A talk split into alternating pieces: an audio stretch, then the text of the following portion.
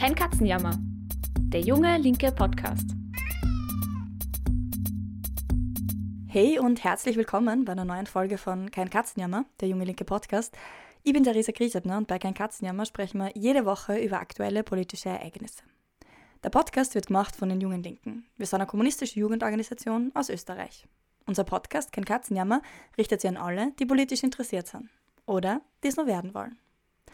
Anfang dieser Woche, am 8. Jänner, also gerade mal eine Woche im neuen Jahr, war der sogenannte Fat Cat Day. Dabei geht es nicht um überfütterte Katzen nach Weihnachten, sondern um überfütterte Geldbeutel einiger Top-Manager in Österreich. Denn diese haben in dieser kurzen Zeit bereits das Durchschnittseinkommen eines ganzen Jahres von Angestellten in Österreich erhalten. Wenn man sich das durchrechnet, heißt es, dass diese Top-Manager zu einem sagenhaften Stundenlohn von 699 Euro arbeiten. Wir fragen uns heute, wie entstehen diese absurden Gehälter? Kann man sagen, Manager sind Arbeiter oder sind es eher wie Firmenchefs? Und was sollen wir mit diesen Fat Cats jetzt machen? Welche politischen Forderungen folgen daraus sinnvollerweise? Über all diese Fragen spreche ich heute mit Tobias Gerstmeier. Tobias studiert Volkswirtschaftslehre an der Wirtschaftsuni in Wien und er ist Bezirksvorstand der Jungen Linken in Otterkring. Es freut mich sehr, dass du heute im Podcast zu Gast bist, Tobias. Danke, freut mich auch. Zuallererst, Tobi, wir haben schon gehört, der Fettkette war diese Woche am 8. Jänner. Könntest du vielleicht zu Beginn kurz erklären, warum es diesen Tag überhaupt gibt? Wer hat ihn eingeführt und was ist der Sinn dahinter?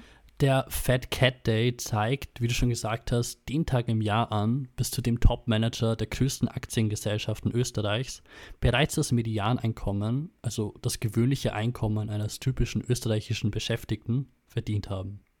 Er thematisiert also die Gehaltsschere zwischen Top-Managern und Normalverdienern. Der Tag wurde von dem britischen Think Tank High Pay Center im Jahr 2014 ins Leben gerufen und dient zur Verdeutlichung der extremen Unterschiede in Gehältern.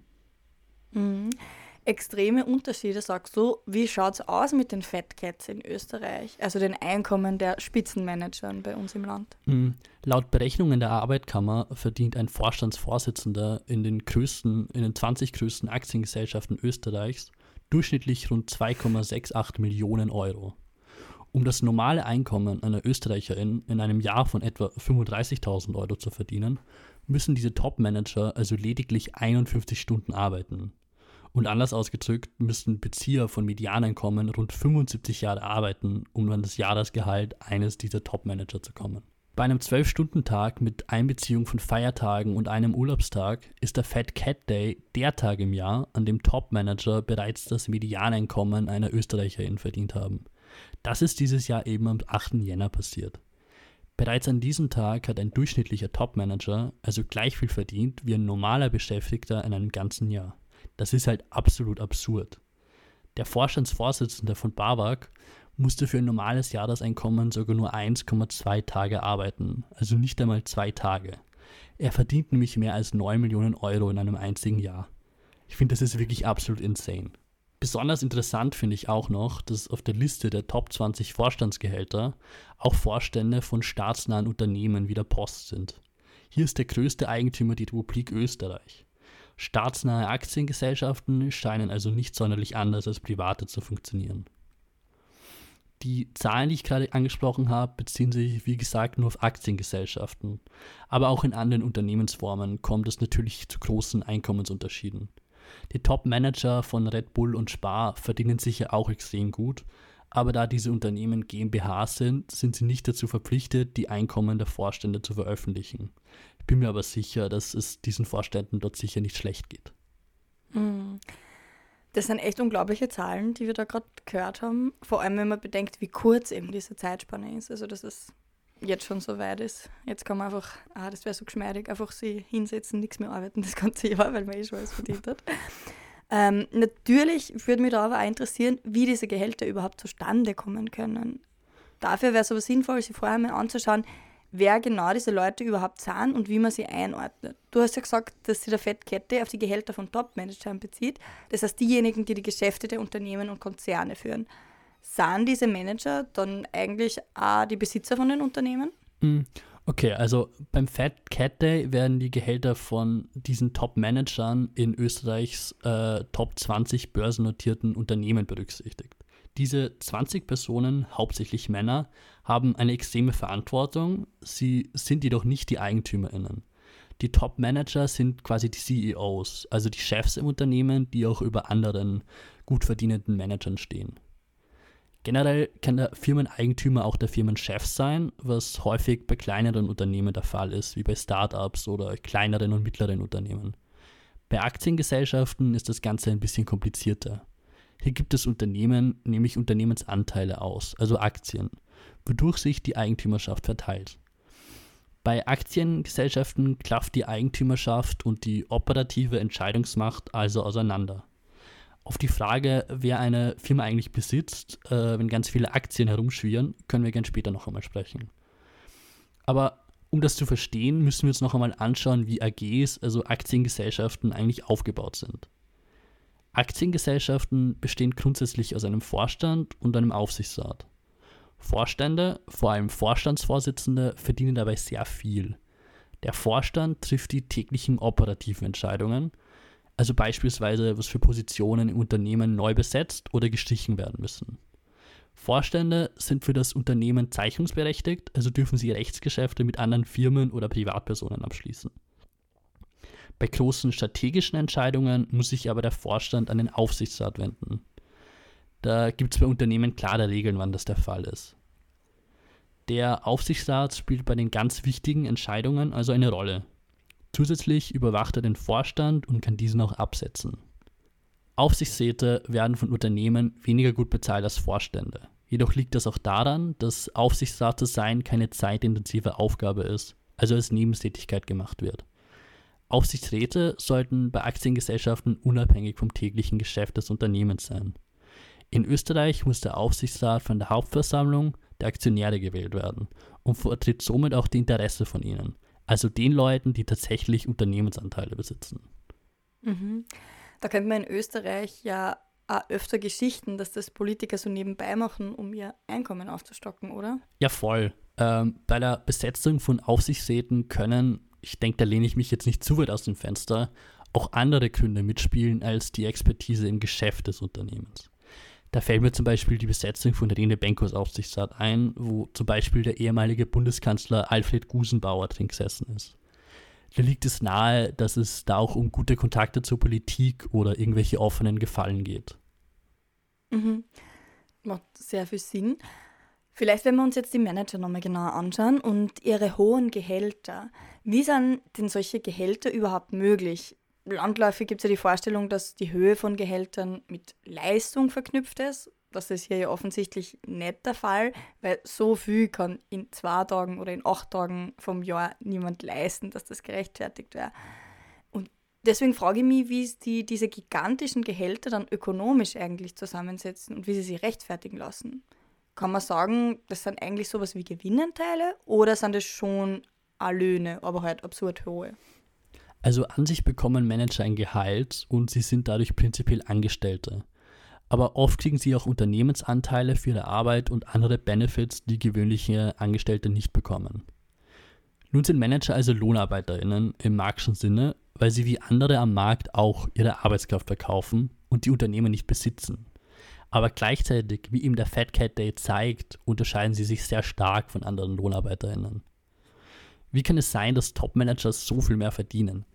Diese ähm, überdimensionalen Gehälter, die sie erhalten, werden meistens mit ihren strategisch wichtigen Positionen im Unternehmen öffentlich gerechtfertigt und von konservativen Ökonomen erklärt. Auch wenn tatsächlich ein Stückchen Wahrheit drin ist, sollte man sich das durchaus genauer anschauen. Unternehmenseigentümer müssen sich sicher sein, dass ihre Top-Manager, also ihre Vorstände, die gleichen Interessen wie sie selbst verfolgen. Top-Manager müssen loyal sein, um den gewünschten Zweck für die Eigentümer zu erfüllen. Weil Angst ein schlechtes Mittel ist, um diese Loyalität herzustellen, wird diese mit Geld belohnt.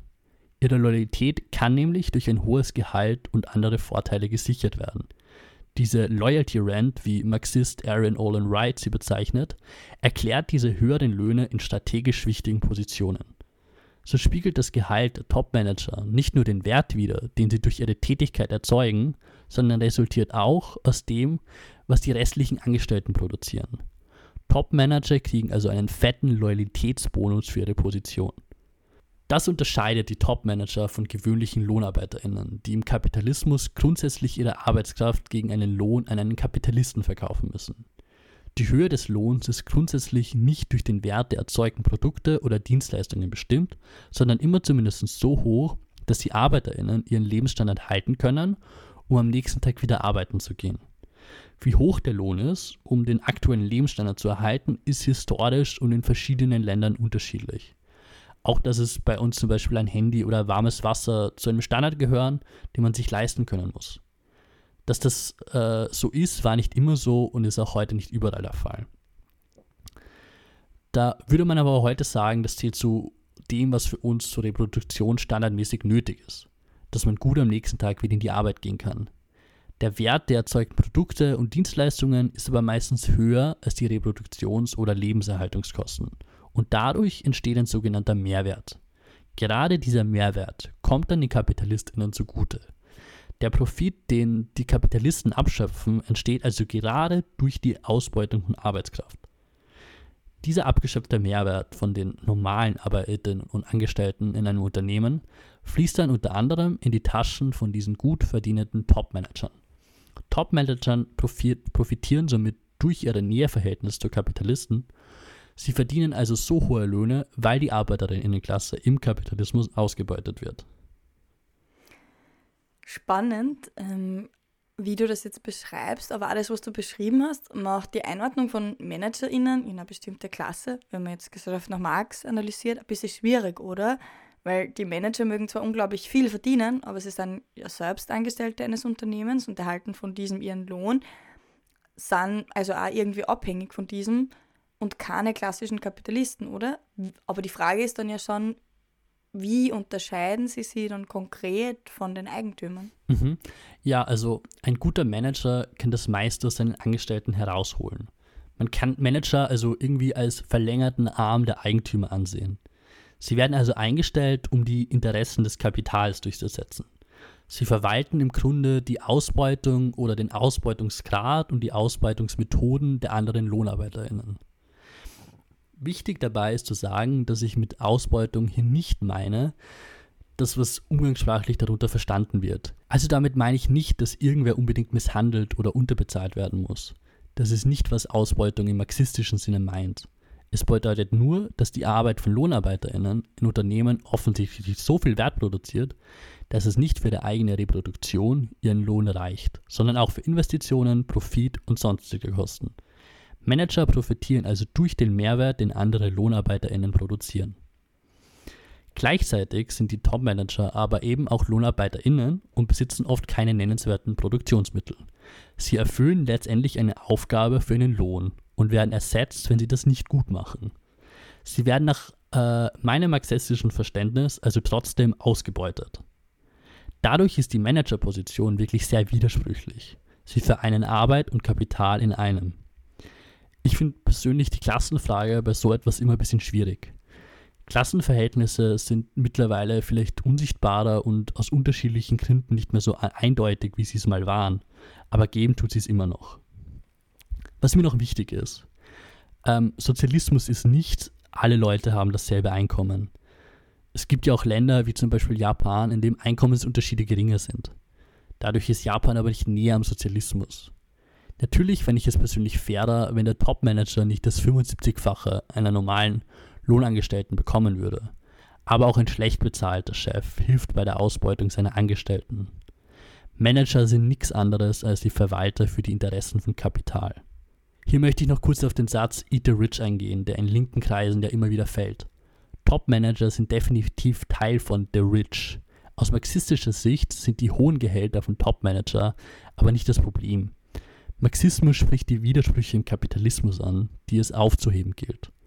Topmanager sind Teil dieses widersprüchlichen Systems und in ihnen zeigt sich, wie absurd Kapitalismus eigentlich ist. Sie sind aber nicht Kern des Problems, sondern nur ein Symptom. Mhm finde, du hast gut dargelegt, wie die halt einfach eine Funktion auch erfüllen in dem gesamten System, aber trotzdem auch total spannend, wie, wie widersprüchlich ähm, deren Position eigentlich ist. Also wessen Interessen sie dann verfolgen, die von sich selbst oder die von den ähm, quasi Unternehmenschefs. Was ich finde, dass da bei dieser Frage auch noch spannend wäre, sie anzuschauen, ist, wie sie Manager eigentlich selbst sehen. Also wie treten sie politisch in Erscheinung, wie inszenieren sie sich und genau, was denken sie, äh, wessen Interessen sie vielleicht auch vertreten. Mhm. Ähm, um diese Frage zu beantworten, bin ich unter anderem auf LinkedIn gegangen. Ähm, zu meiner Überraschung waren die Profile der österreichischen Topmanager echt ein bisschen langweilig. Dabei muss man bedenken, dass diese Top-Manager nicht irgendwas posten, sondern sich genau überlegen, wie sie sich inszenieren. Da steht häufig ein Team dahinter. Hauptsächlich geht es in den Postings der Top-Manager um den Erfolg des Unternehmens oder wie grün und innovativ es denn sei. Im Gegensatz dazu gibt es auch CEOs wie Richard Branson von der Airline Virgin Atlantic, der sich beim Kitesurfen mit nackten Models abbilden lässt. Das ist, finde ich, schon ein bisschen sehr merkwürdig. Letztendlich möchte sich äh, jeder Top-Manager anders präsentieren. Manche wollen mit Luxus prahlen, andere halten sich wiederum, soweit es geht, aus der Öffentlichkeit zurück. In Österreich scheint bei Top-Managern Zurückhaltung und Professionalität etwas wichtiger zu sein als anderswo. Obwohl mir da auch Leute wie Christian Kern oder Hans-Jörg Schelling einfallen, die bekannt für ihre Selbstdarstellung sind. Vorher habe ich gesagt, dass Top-Manager quasi nur ein Werkzeug für kapitalistische Interessen sind aber sie ja eigentlich nur LohnarbeiterInnen sind. Ich denke, die Selbstauffassung von Top-Managern ist da aber oft eine andere. Top-Managern tendieren zu einem sehr hohen Selbstbewusstsein und durch ihren Kontakt zu anderen Eliten um sie herum verlieren sie, denke ich, schnell mal die Perspektive ihrer Angestellten aus den Augen. Im Endeffekt konzentrieren sie sich also auf sich selbst. Jetzt haben wir viel über Manager und ihre Gehälter gesprochen und auch über die Eigentümer von Unternehmen, ihre Profite und Dividenden. Um reich zu werden und Cash bzw. Vermögen anzuhäufen, gibt es ja auch noch andere Möglichkeiten, wenn man zumindest Geld hat, das man investieren kann. Ich denke da vor allem an Aktienvermögen, also wenn man Anteile eines Unternehmens erwirbt und hofft, dass diese im Wert steigen. Denkst du, dass die klassische Vorstellung von der einen Person, die eine große Firma besitzt, veraltet ist in der Zeit, wo man eben Anteile an Firmen kaufen kann und es demnach oft mehrere BesitzerInnen gibt? Ich finde, das ist voll die gute Frage, auf die ich aber keine klare Antwort habe. Es ist auf den ersten Blick nicht mehr so eindeutig, wie in diesem Fall Eigentum funktioniert. Es kann theoretisch jede Person einen Teil von Apple besitzen heißt das, dass man durch einen Kauf einer Apple-Aktie sofort Teil der Kapitalistinnenklasse ist? Darauf ist meine Antwort ein klares Nein. Ich denke, es macht einen großen Unterschied, wie groß der Besitzanteil einem Unternehmen ist. Ein Unternehmer muss ja, muss ja nicht alle Aktien besitzen, um die Kontrolle über das Unternehmen zu behalten. Es reicht, die Mehrheit der Aktien zu kontrollieren, um die wichtigsten Entscheidungen treffen zu können. Wer genau wie viel Aktien besitzt, ist in meiner Meinung nach im Endeffekt aber auch egal die Interessen unterschiedlicher KapitalistInnen sind im Endeffekt ja die gleichen. Das Investieren in Unternehmen muss sich rentieren. Und das tut's, wenn es viel Profit abwirft. Leichterer Zugang zu Aktien kommt also nicht automatisch den breiten Massen zugute. Nur weil es heute Handy-Apps gibt, mit denen fast jeder beim größten Casino der Welt, also dem Finanzmarkt, mitspielen kann, ändert sich im Endeffekt nichts. Durch im Vergleich lächerlich kleinen Portfolios, die privaten Anleger nutzen, um sich auf die, Position, auf die Pension vorzubereiten, ändert sich ja nichts Grundlegendes an ihrer gesellschaftlichen Position. Sie müssen immer noch hackeln gehen. Mit Eigentum wird im Kapitalismus spekuliert. Gerade große Investoren wie Investmentbanks, die ja auch nicht auf einzelne Personen herunterbrechbar sind, besitzen immer größere Teile der Vermögenswerte auf Finanzmärkten. Dabei darf man sich aber nicht verwirren lassen. Es ist klar, welche Interessen ein Hedgefonds verfolgt. Die Angehörigen der Kapitalistinnenklasse sind also immer noch diejenigen, die die Produktionsmittel kontrollieren und besitzen. Dazu gehören Leute, die arbeiten und ein kleines Aktienportfolio haben, einfach nicht. Weil die quasi auch nicht wirklich irgendwas kontrollieren oder entscheiden können, meinst du, oder? Ja, genau. Ähm, und da äh, wieder, um zu den Top-Managern zurückzukommen, ähm, Vorstände von Aktiengesellschaften besitzen zwar auch sehr häufig Unternehmensanteile, die sie als Boni ausgezahlt bekommen. Dadurch profitieren sie zwar direkt von höheren Aktienkursen und werden auch motiviert, diese zu verbessern. Ähm, da geht es um viel Geld, aber letztendlich bleibt der Anteil am Unternehmen, den sie besitzen, trotzdem sehr gering. Und dadurch kontrollieren sie eben auch nichts. Ich würde argumentieren, ihre Klassenzugehörigkeit ändert sich, ändert sich durch kleine Aktienbesitzer, also nicht.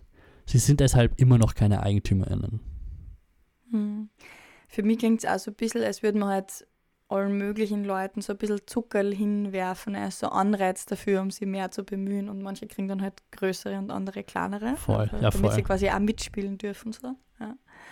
Ich finde, am Ende bleibt dann immer nur die Frage offen, was machen wir jetzt mit diesen gewonnenen Erkenntnissen? Soll der Fat Cat Day da unser Anlass sein, um auf diese riesigen Ungerechtigkeiten in unserem Wirtschaftssystem hinzuweisen? Und praktisch politisch gesprochen, wäre die Begrenzung von Managergehältern nicht trotzdem eine sinnvolle Forderung? Was denkst du? Ähm, also zuerst einmal zeigt es, dass Begriffe wie fair und gerecht ein kapitalistisches System einfach nicht beschreiben. Auch wenn Topmanager sehr viel Verantwortung tragen, tun das Leute in Pflegeberufen auch. Jobs in der Pflege oder in der Bildung haben einen extremen Wert in unserer Gesellschaft, allerdings spiegelt sich das einfach nicht in den Gehältern wider. Dass ein Topmanager 75 mal so viel verdient wie ein normaler Lohnarbeiter, ist eine absolute Frechheit. Und das zu sagen hat auch nichts mit Neid zu tun. Am Fat Cat Day sieht man einmal mehr, wie enorm die Einkommensunterschiede in unserer Gesellschaft sind. Also der Vorstand von Babak PSK arbeitet vielleicht viel. Dass er in weniger als zwei Tagen mehr leistet als der durchschnittliche Normalverdiener in einem Jahr, ist ja völlig absurd. Ich glaube, dadurch hat der Fat Cat Day eine Wirkung. Er macht Menschen auf Ungleichheit aufmerksam. KommunistInnen müssen diese Leute auffangen und dazu anregen, sich damit auseinanderzusetzen, dass das kein Zufall ist, sondern etwas damit zu tun hat, wie unser Wirtschaftssystem, der Kapitalismus, grundlegend funktioniert. Die Schlussfolgerungen daraus können ganz unterschiedlich sein. Eine Begrenzung von hohen Einkommen kann, denke ich, eine sehr sinnvolle Regulierung sein. Damit kann man hohe Einkommensunterschiede verringern. Letztlich könnte die Schlussfolgerung aber auch sein, dass es gröbere, strukturellere Änderungen unseres Wirtschaftssystems braucht, damit es zu so etwas gar nicht kommt. Einkommensbegrenzungen sind schließlich auch nur Symptombekämpfungen. Aber trotzdem, finde ich, sind sie ein sinnvoller Ort, wo man anfangen könnte. Danke, Tobias. Danke dir, dass du Manager für uns heute ökonomisch, politisch eingeordnet hast. Also auch welche Rolle sie quasi spielen in dem ganzen System und wie die Logiken dahinter auch funktionieren. Ich habe es ähm, spannend und bereichernd gefunden, sich das noch genauer anzuschauen. Hätte noch einige Fragen, über die wir weiter diskutieren können. Auch über diese Frage von Unsichtbarkeit von Klassenzugehörigkeit heute, die du angesprochen hast. Danke dir, dass du im Podcast zu Gast warst. Dankeschön, hat viel Spaß gemacht. Das war unsere aktuelle Folge von Kein Katzenjammer. Die nächste Folge gibt es dann wie gewohnt nächsten Sonntag auf Spotify, Apple iTunes und überall sonst, wo du gerne Podcasts hörst. Und wenn dir die Folge gefallen hat, dann lass uns doch eine 5-Sterne-Bewertung da und schick den Podcast auch gerne weiter an Freundinnen und Freunde. Und wir hören uns hoffentlich in einer Woche wieder. Ich freue mich schon drauf. Ciao!